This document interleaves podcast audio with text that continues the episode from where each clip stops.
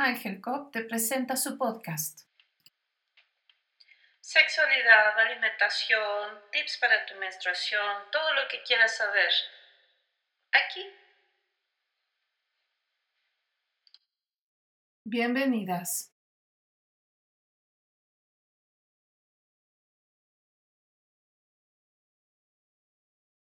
Hola, ¿qué tal? Yo soy Jacqueline Bustamante y te saludo con mucha alegría en este día. Hoy vamos a hablar de los anticonceptivos naturales. En nuestra emisión pasada hablamos de los anticonceptivos hormonales y cómo afectan nuestro ambiente a partir de que nuestra orina va al a los mantos freáticos y al final la estamos reciclando el agua y seguimos tomando las mismas hormonas, no solamente afectando nuestra fertilidad como mujeres,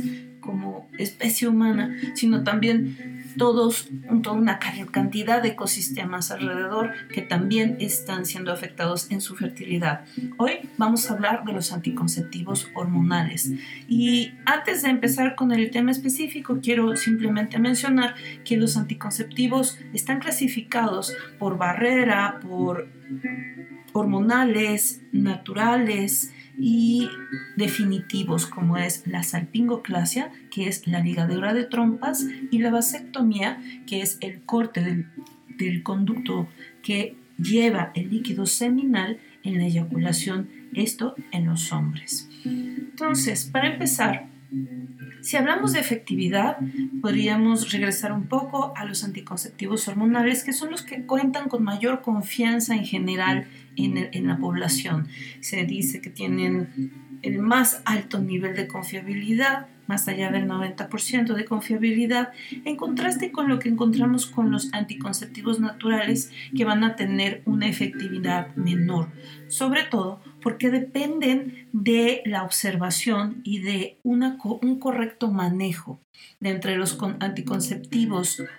naturales, vamos a poder encontrar por lo menos eh, cuatro, que son seguir el ritmo, es decir, revisar en nuestro promedio del ciclo menstrual, que en general es de 28 días, y poder predecir o determinar en qué momento se da la ovulación y durante esos días en los que se puede pensar que se puede dar la ovulación, evitar el contacto sexual. Este método suele ser poco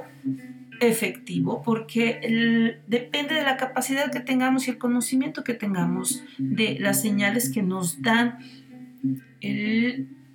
las señales que nos da el cuerpo para poder saber si estamos eh, en esos días o no. al mismo tiempo, la ovulación no siempre se da en un día específico por cuentas en, en la mitad del ciclo, sino que puede haber variaciones dependiendo de la estabilidad hormonal o hasta la estabilidad emocional de la mujer. Luego tenemos los anticonceptivos eh, que tienen que, el, método anticonceptivo natural que tiene que ver con la temperatura basal. Esta consiste en que todos los días después de que termina el sangrado de la menstruación, se toma la temperatura. Así que mm, si nuestra temperatura es en general eh, entre unos 36.5 y unos 36, 37 grados, eh, vamos a, poder registrar diariamente la temperatura a las primeras horas de la mañana. Tomando esa temperatura con un termómetro, eh, vamos a ver que cuando viene la ovulación, pocos momentos antes, la temperatura tiende a subir medio grado o un grado. Cuando vemos este aumento en la temperatura, entonces podríamos tomar la indicación de que la ovulación está por suceder y en todo caso se suspende también toda actividad sexual que pueda poner eh, pues un alto nivel de probabilidad de que suceda un embarazo. Luego tenemos el otro, otros método de anticonceptivo natural que consiste en observar la mucosidad del cuello del cervix. Esto es que a lo largo del ciclo vamos observando la calidad de la mucosidad del cervix, ya que esta mucosidad responde a las cantidades hormonales y a los procesos hormonales. Así que en la fase preovulatoria el moco tiende a tener características que cambian radicalmente cuando se aproxima la ovulación. Es muy característico que la indicación sea de introducir los dedos, tomar una muestra de este moco con los dedos y provocar una extensión. Cuando este moco muestra la elasticidad, color, textura, consistencia de lo que, es muy similar a una yema de huevo, es decir, absolutamente transparente y absolutamente elástico,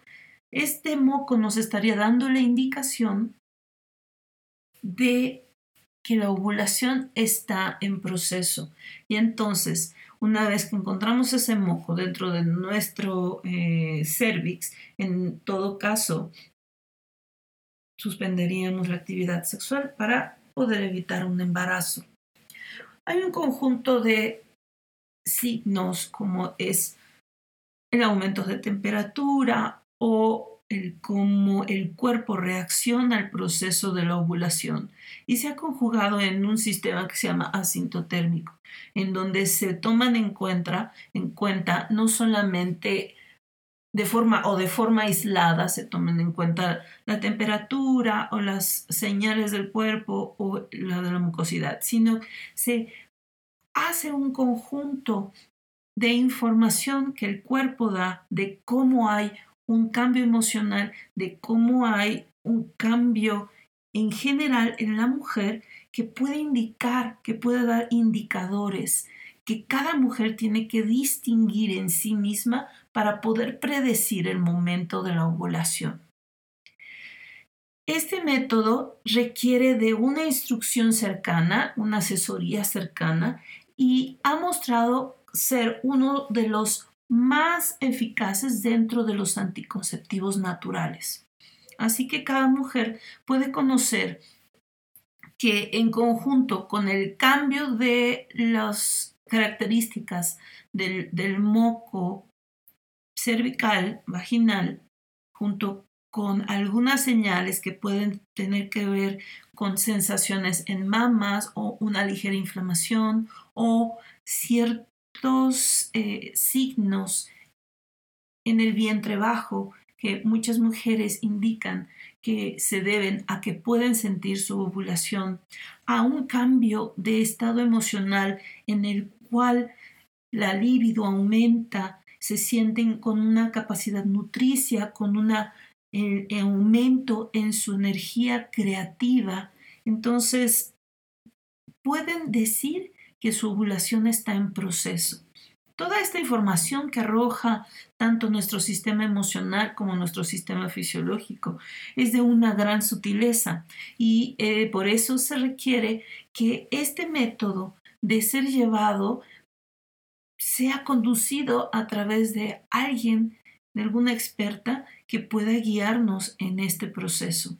El conocimiento del propio cuerpo, de las propias emociones y los estados mentales siempre va a tener como un resultado que nos va a permitir tener un control de la natalidad de una forma absolutamente inocua para nuestro cuerpo y para el planeta. Por otro lado, están métodos a través de observar la mucosidad de vaginal o del cervix con algunos dispositivos que se han desarrollado. Hay dispositivos en los que se puede observar el, moco vaginal o se puede observar la saliva. Por el efecto de las hormonas, las mucosidades del cuerpo cambian en general, así que estos dispositivos constan en una lente en la que se aplica una gota de saliva o una cantidad específica de saliva y de acuerdo a, las formas que toma o las cristalizaciones o no que, hace, que forma la saliva al secarse, podemos decir que se está en un proceso de ovulación o no. Es sobre todo eh, que se considera que cuando esa gota de saliva se seca y muestra un patrón como de helecho, la planta del lecho, que son como pequeñas hojitas, eh, cuando se muestra este patrón, cuando la, la, saliva se ha secado, se dice que esta es la indicación de que la ovulación está en proceso. Este método, por la observación de la cristalización de la saliva, para predecir la ovulación es bastante efectiva ya que el efecto de las hormonas por la hormona luteinizante que se encarga de madurar el cuerpo lúteo, es decir, aquel eh, mecanismo que tiene el óvulo y el ovario para preparar la salida de la expulsión, el salto del óvulo, eh, ese cuerpo que se forma es estimulado por la hormona luteinizante y este empieza sus acciones poco antes de que suceda la ovulación, así que puede predecir que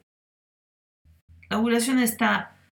por suceder por lo pronto en las siguientes 24 horas o se puede predecir con, hasta con 24 horas de antelación. Y entonces es posible suspender la actividad sexual y poder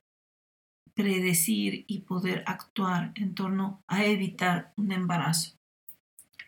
Estos métodos naturales tienen la amabilidad de generar autoconocimiento de las mujeres en su cuerpo, de tener un acercamiento a los ritmos y a los ciclos, y es por eso que empiezan a tomar cada vez más auge ya que el planeta depende de que nosotras y nosotros empecemos a tener una conexión más cercana, así que conozcamos los momentos justos para poder proceder o los espacios para poder generar cambios. En una siguiente emisión hablaremos de los métodos de barrera, estos métodos que si bien los hormonales y los métodos de anticoncepción naturales no protegen contra infecciones de transmisión sexual o enfermedades de transmisión sexual, los métodos de barrera sí lo hacen y abordaremos ese tema en nuestra siguiente emisión. Por lo pronto te invitamos a seguirnos en nuestras redes, a visitar nuestra página en el área del blog, que siempre estamos teniendo importante información o interesante información en nuestro blog. Gracias por escucharnos y nos vemos en la próxima. Hasta luego.